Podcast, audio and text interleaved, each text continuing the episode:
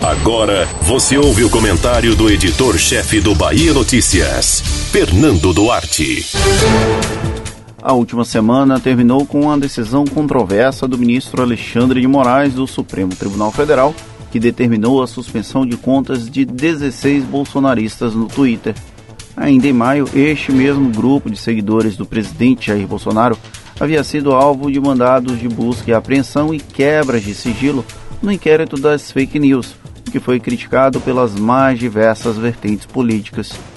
Por mais que gere uma enxurrada de memes e de elogios vindos dos adversários, a suspensão das contas abre um precedente perigoso. E se a medida se tornar frequente?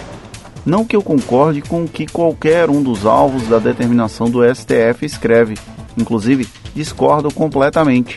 Naqueles perfis, a desinformação talvez seja o que aparece com maior frequência, além de alimentar o discurso de ódio típico do bolsonarismo, que vive em processo de constante alimentação para que não perca força política. Porém, não deveria ser necessária uma decisão controversa de um ministro do STF para que identificássemos a postura inapropriada e antidemocrática dos autores. É proposital até não identificá-los. Parte da estratégia desse segmento é reforçar a própria imagem raivosa para dar alimento aos trolls e à comunidade que sobrevive à custa dessa política de desinformação. E todos os listados por Moraes podem ser considerados mestres nesta arte.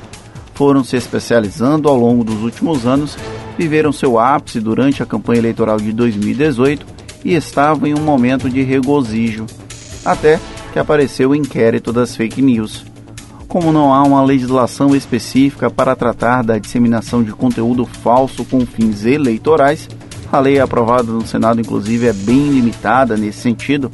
O STF moveu os pauzinhos no arremedo hermenêutico para tentar justificar as ações contra esse grupo. A corte, todavia, abriu precedente delicado ao chamar para si uma responsabilidade que deveria ter nascido na Procuradoria-Geral da República ou no Ministério Público Federal.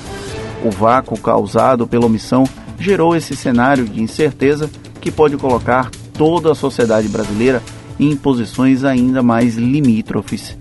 Não adianta celebrar a ação contra os disseminadores de fake news, principalmente quando há um quê de subjetividade na interpretação do que é informação falsa.